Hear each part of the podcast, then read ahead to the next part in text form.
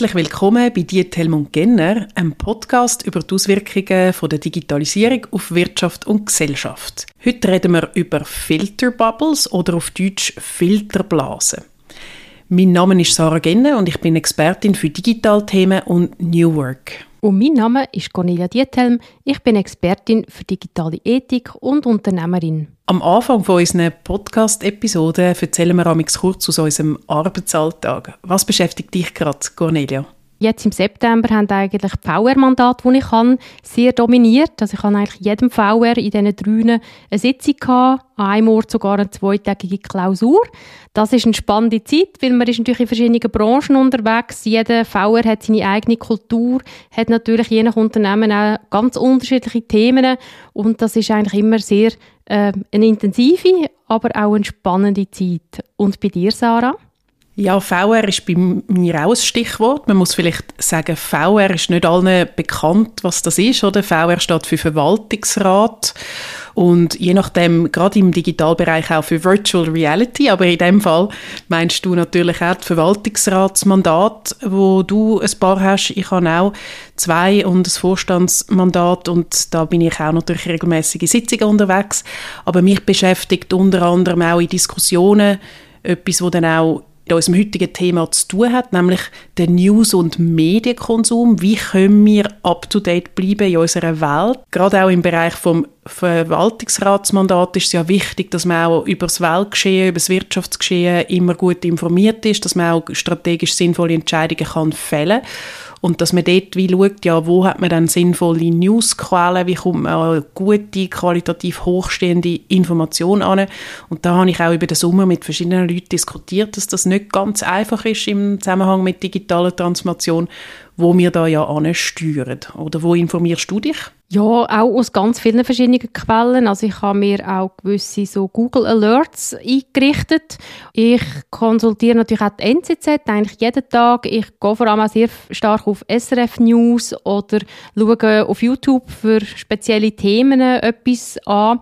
Also ich glaube auch, ich bin sicher eher ein bisschen jemand, der auch über Social Media permanent News konsumiert es ist aber, wie du sagst, auch sehr schwierig, auch von der Zeit her, das ein bisschen zu optimieren, weil man wird natürlich geflutet mit Informationen und was ich auch merke, ich habe einfach auch nicht Zeit, um alles zu verarbeiten, was relevant wäre. Also ich muss selbst innerhalb vom Relevanten, muss ich brutal priorisieren, welche Texte lese ich denn wirklich ganz durch und wo tue ich vielleicht nur screenen und was tue ich mir auf die aber ich werde es nie lesen. Da sind wir natürlich mit dem Thema, oder? Auch von den Filterblasen, Filterbubbles, wo man da immer wieder diskutiert, oder? Da ist vor vielen Jahren ein Buch herausgekommen, wo der Begriff so in die breite Öffentlichkeit gebracht hat. 2011 hat der Eli Pariser, das ist ein US-amerikanischer Journalist, das Buch Filterbubble publiziert.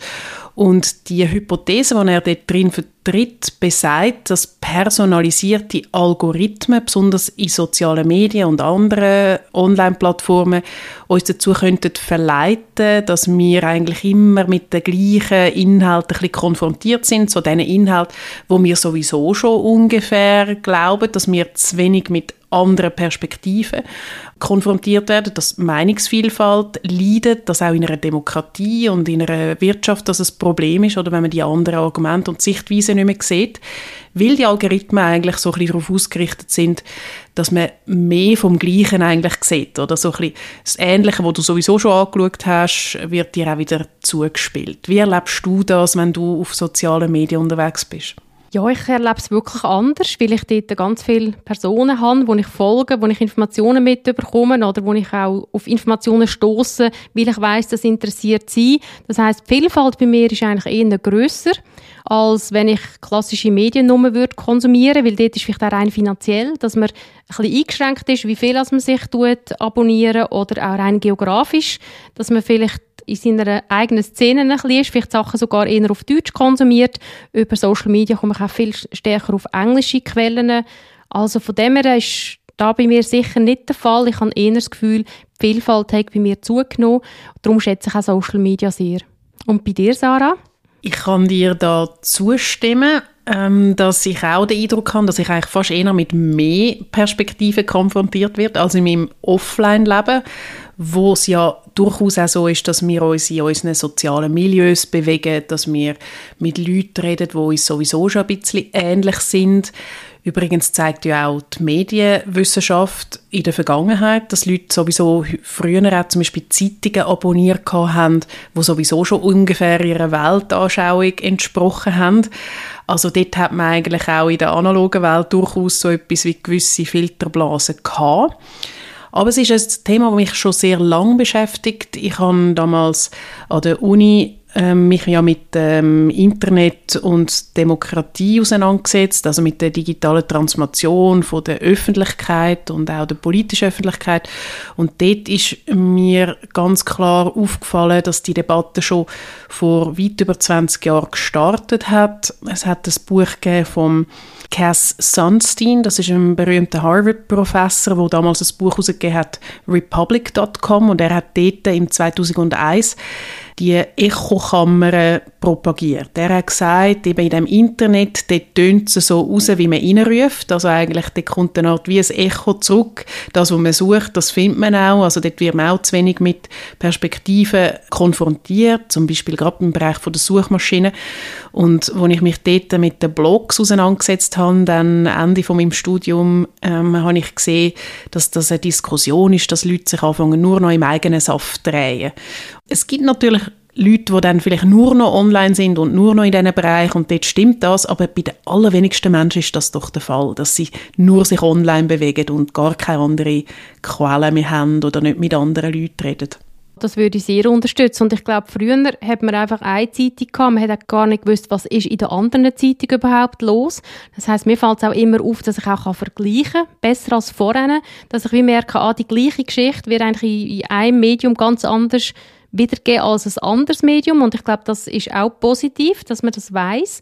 Von dem her kann ich sicher auch bei mir sagen, dass die Sensibilität, dass auch Wert hinter den einzelnen Unternehmen, Journalisten stecke, dass ich da sicher sensibilisierter bin als vielleicht früher, dass ich früher zu viel wie ein Neutralität in eine Zeitung interpretiert habe. Und jetzt merke ich, dass einzelne Personen oder Medienhäuser zum Teil fast wie Kampagnen fahren, das hat vielleicht auch ein bisschen mit dem Zeitgeist zu tun, dass sich das natürlich verändert hat es hat ja früher in der Schweiz eigentlich auch Parteipresse gegeben, oder bevor es eigentlich so ein bisschen den Trend zu den Forumszeitungen gegeben hat, haben eigentlich Parteien ihre jeweils eigene Parteizeitung gehabt. Und dort war es ja auch so gewesen, dass dann die natürlich ihre jeweilige Bubble bespielt haben und ihre Partei und äh, versucht haben zu überzeugen mit diesen jeweiligen Argumenten und hoffentlich auch die anderen oder halt dann der anderen an Karren gefahren sind, oder? Erst später ist dann der Trend gekommen, dass man gesagt hat, also in der Schweiz, oder, man hat denen so ein bisschen Forumszeitungen und man versucht, einen ausgewogenen Journalismus zu machen. Man hat vielleicht eine gewisse Ahnung, welche Zeitungen im politischen Spektrum so grundsätzlich ungefähr wo stehen. Aber du hast es angesprochen, es gibt ja auch sogenannte, wie Perspektive oder Framing-Effekt, sagt man dem ja, oder? Dass man eine Art wie so einen Rahmen auf etwas könnte drauflegen, dass es dann äh, einen gewissen Ausschnitt von einer Perspektive eben gibt, wo dann eben in eine gewisse Richtung lenkt. Und wenn man verschiedene Medien vergleicht, wo die gleiche Geschichte aufgreifen, sieht man, dass eben die Geschichte jeweils wirklich anders gerahmt ist oder eben, wie man sagt, in der Fachsprache geframed ist oder solche Framing-Effekte nachher dazu führen, dass man dann eine Perspektive einnimmt und es vielleicht gar nicht merkt, dass man eigentlich nur einen Blickwinkel hat. Und es ist wahnsinnig schwierig, immer alle Seiten ausgewogen beleuchten und auch manchmal ist die ganze Ausgewogenheit dann selber auch gar nicht besonders ausgewogen. Mir ist das aber auch aufgefallen in einem interkulturellen Kontext. Also, als ich mal auf Amerika gegangen bin, habe ich wie gemerkt, dass eigentlich das, was dann dort passiert ist, das sind nämlich die Wahlen von George W. Bush, beziehungsweise der Wahlkampf von George W. Bush versus der Al Gore, das war im 2000 gewesen. Und dann sind wirklich die Berichte, die da gekommen sind, habe ich wie gefunden, hä, von was redet die? Das ist ja völlig anders. Seither bin ich vor allem auch beim Auslandjournalismus, wenn ich denke, das ja, hat viel mit der Kultur vor Ort zu tun oder auch mit der Situation, bin ich sehr vorsichtig, dort die Texte zu lesen, weil ich wirklich denke, wir können einfach nicht mit unserer andere Perspektiven auf das Thema schauen. Es ist eine totale Verkürzung und man hat sehr häufig zu wenig Verständnis, tut es dann fast ein bisschen belächeln oder sagt, wie könnte ich nur, aber wenn man dort ist, hat es einfach ganz eine andere Bedeutung. Und ich glaube auch, das ist natürlich schwierig für Journalistinnen und Journalisten, weil sie sind zwar vor Ort, aber sie haben natürlich nicht die Kultur, oder auch wenn sie dort leben, sie haben unsere Kultur, sie schauen es mit unserer Perspektive an. Das äh, sind wir uns vielleicht zum Teil auch zu wenig bewusst. Es ist lustig, dass du das ansprichst mit den USA. Ich hatte auch so Erlebnisse gehabt, allerdings genau fast ein bisschen umgekehrt. Ich bin nämlich zufälligerweise in den USA gewesen, wo 9/11 passiert ist. Also in der Region New York City bin ich gewesen. Das ist eine ziemlich wilde Zeit gewesen. Ich bin dann dort auch festgesteckt, oder, bei Verwandten. Wir haben eigentlich nicht wirklich raus. Wir haben auch nicht gewusst, was passiert jetzt noch mit 9/11.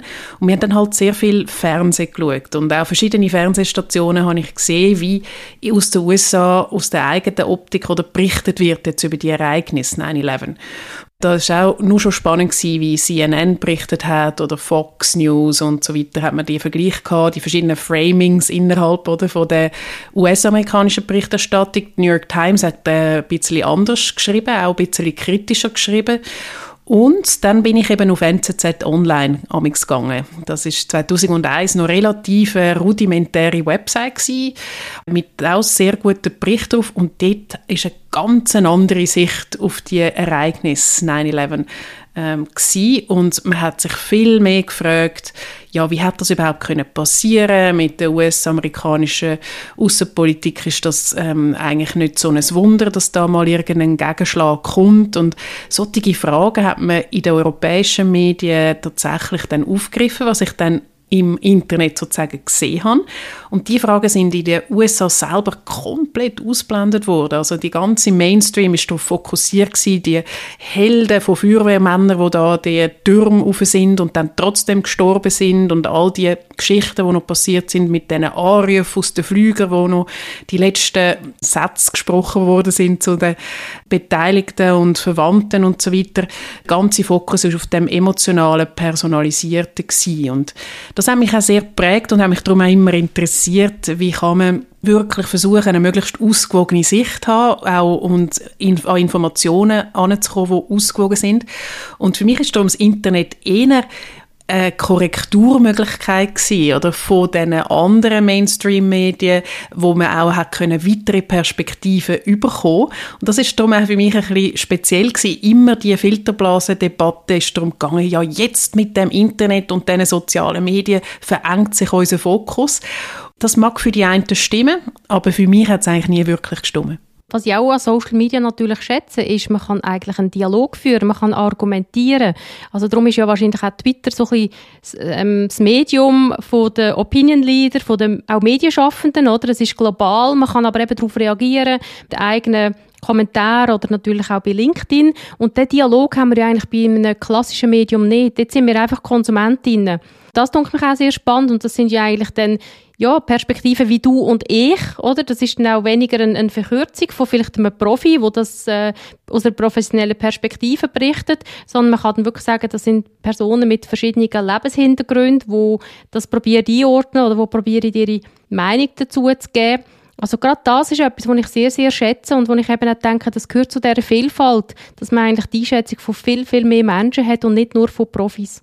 Es hat natürlich einen Vorteil, wenn es Profis sind, oder? Das war natürlich immer eine Kritik gewesen, auch an den sozialen Medien, damals mit den Blogs, dass es so etwas wie einen Kult von den Amateuren gäbe, oder? Wenn man dann eigentlich dort äh, wie äh, jede Meinung zählt gleich viel und auch wenn sie gar nicht qualifiziert ist und dann so ein bisschen das ausblendet wird, dass halt die Leute auch professionell können, äh, Nachrichten und Themen aufbereiten, also dass das ein bisschen untergraben wird und ich sehe die Problematik schon. Also ich schätze nach wie vor oder umso mehr natürlich Qualitätsjournalismus, aber es ist nicht mehr ganz so sakrosankt, oder, dass jemand, der vielleicht bei einem seriösen Medium angestellt ist, auch immer recht hat, weil man kann da auch vielleicht mehr challengen. Aber man muss auch ehrlich sagen, das sind natürlich sehr wenige Leute, die dann an diesen Debatten teilnehmen, auf Twitter oder wie es ja jetzt heisst, auf X für die breite Öffentlichkeit muss man sich halt schon fragen, gibt es so etwas wie eine Filterblase, dass wenn man nur ein Medium konsumiert oder nur in einem Telegram Kanal ist, wo dann Verschwörungstheorien verbreitet werden, wo man dann bestätigt wird in denen, dort sehe ich natürlich schon die problematischen Aspekt. In der Wissenschaft redet man vom sogenannten Confirmation Bias oder Bestätigungsfehler, oder? Dass wenn jemand sowieso schon etwas geglaubt hat und dann findet man Informationen oder wird bestätigt auf sozialen Medien von anderen oder eben so einem Kanal, wo dann sich ein bisschen geschlossen ist, dann tut man sich fast ein bisschen radikalisieren in Bezug auf Meinungen und dort sehe ich dann schon, dass die Filterblasen-Thematik unbedingt kann spielen und dass das sehr ein Problem kann werden das würde ich auch so einschätzen, dass das die echte Gefahr ist. Äh, das FÖG, also das Forschungszentrum für Öffentlichkeit und Gesellschaft an der Universität Zürich, hat ja schon relativ früh auf die News-Deprivierten hingewiesen. Ein krasses Wort. Und äh, hat sich leider bestätigt, dass es immer mehr Personen gibt, die quasi unterversorgt sind mit Informationen, was im Moment läuft. Und das ist natürlich auch ein bisschen Schmiermittel von unserer Gesellschaft, dass wir eine gewisse Basis haben, was läuft. Das stärkt auch ein bisschen das Vertrauen im Prozess Prozess, man kennt ein bisschen die Akteure, man hat ein bisschen eine Basisinformation und wie du gesagt hast, ist da eben ein Tendenz, dass sich gewisse Leute abkoppeln, dass sie eigentlich News nicht mehr konsumieren, dass sie in private Kanäle gehen, dass es dort sehr viele Verschwörungserzählungen hat. Das ist sicher auch etwas, wo während Corona sich noch zusätzlich verschärft hat. Und das sehe ich als eigentliches Problem für unsere Demokratie. Und das heißt, das sind dann nicht Social Media oder die Medien schuld, sondern das sind Leute, die enttäuscht sind, sich zurückziehen, ein paar von denen, die ich jetzt aber kenne, muss ich sagen, die haben auch vorher nicht Grosszeitungen gelesen. Also ich glaube, die sind jetzt wie einfach anders organisiert. Vorher haben sie gar nichts konsumiert und, und jetzt sind sie einfach mit anderen verbunden über die Kanäle. Aber das kann natürlich eben, wie du sagst, dazu führen, dass man sich stärker im eigenen Kreis bewegt. Es ist tatsächlich recht umstritten, auch in der Medienforschung ob jetzt tatsächlich sehr viel weniger Leute äh, an gute Informationen ankommen als früher. Und sogar der Begriff von den News-Deprivierten, wo ja eben vom FÖG, also von der Medienwissenschaft ähm, an der Universität Zürich, wo ich ja auch studiert und doktoriert habe an dem Institut, sogar dort ist es ein bisschen umstritten, ob das mit diesen News-Deprivierten tatsächlich so ist. Oder? Das ist ein knackiger Begriff, der dann auch von anderen Medien wieder sehr gerne aufgegriffen wurde. Es ist ein bisschen, ähm, man hat die Angst, dass eben in einer Demokratie die Menschen nicht mehr so gut informiert sind oder dass besonders Junge eigentlich sich gar nicht mehr über seriöse Medien informieren oder sich zurückziehen und dass das eine Gefahr für unsere Demokratie könnte sein. Ich verstehe die Angst, aber ich glaube, es ist wahnsinnig schwierig, wirklich seriös zu erheben, ob man heute so viel weniger gute Informierte hat als früher. Und das bleibt in dem Sinn eine Frage, die für mich auch offen ist. Ist es wirklich so viel schlimmer? Weil ganz viele Themen rund ums digitale Zeitalter, wo behauptet wird, alles werde anders, haben wir faktisch keine Vergleichsdaten, wo würden zeigen, dass es früher noch völlig anders gewesen wäre. Und ich glaube auch in dem Thema muss man ehrlich sein und sagen, es gibt wahrscheinlich immer einen gewissen Anteil in einer Bevölkerung, der einfach nicht besonders interessiert ist, was da gesellschaftlich und demokratiepolitisch läuft und darum auch nicht so Interesse hat an seriösen Informationen. Ob das so viel mehr sind heute wie früher, würde ich persönlich wagen zu bezweifeln. Wir kommen zu unseren jeweiligen Tipps, die wir am Schluss im Podcast jeweils ganz. Ich habe Tipps mitgebracht, gerade in Bezug auf Newskonsum und da würde ich mal allen anraten, mal selber zu beobachten, wie kommen ihr eigentlich an gute News an und vielleicht auch mal etwas ausprobieren, was ihr bis jetzt noch nicht gemacht habt.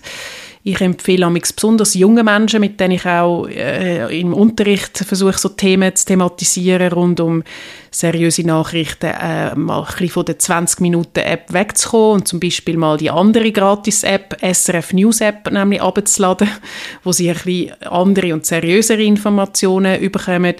Ich nutze sehr gerne Teletext-App auf dem Handy, wo so immer so drei Schlagzeilen in ganz wenigen Zeichen zusammenfasst. Das finde ich auch sehr nützlich. Ich viele News-Podcasts. Da kann ich auch empfehlen, vielleicht mal das Echo der Zeit hören oder Podcasts im Newsbereich. Und der New York Times Instagram-Kanal finde ich auch seit vielen Jahren eine gute Newsquelle, wenn es um News um in der Welt und in den USA geht. Und was ist dein Tipp? Ja, ich würde auch bei der Reflexion ansetzen, und das nehme ich mir selber auch vor, dass man vielleicht ganz gezielt auch wirklich schaut, wie reagiere ich auf unterschiedliche Meinungen. Und das ist mir jetzt gerade kürzlich auch bei LinkedIn aufgefallen, also dass man nicht einfach das Gefühl hat, wenn jemand negativ kommentiert oder etwas anderes sieht, dass man das nicht einfach dann irgendwie nicht liked oder das Gefühl, wer ist denn das, sondern dass man vielleicht wirklich auch sagt, ah, das ist spannend, dass es auch diese Perspektive gibt, dass man auch immer freundlich zurückantwortet, wirklich in dem Sinne respektvoll. Ich glaube, das kann man eben mit dem eigenen Verhalten auch steuern, dass man an der Meinungsvielfalt Freude hat und sie nicht als lästig empfindet. Und von dem her auf Kommentar reagiert, Kommentar auslöst und immer mit Argument schafft. Vielen Dank, Cornelia. Und wir haben nochmal einen Dank auszusprechen. Ihr habt uns nämlich viele tolle Themen eingereicht für unsere zehnte Episode, die am 10.10. .10. wird rauskommen. Welches wir dann besprechen, das verraten wir noch nicht, aber ihr werdet es dann erfahren. Vielen Dank fürs Zuhören und bis zum nächsten Mal.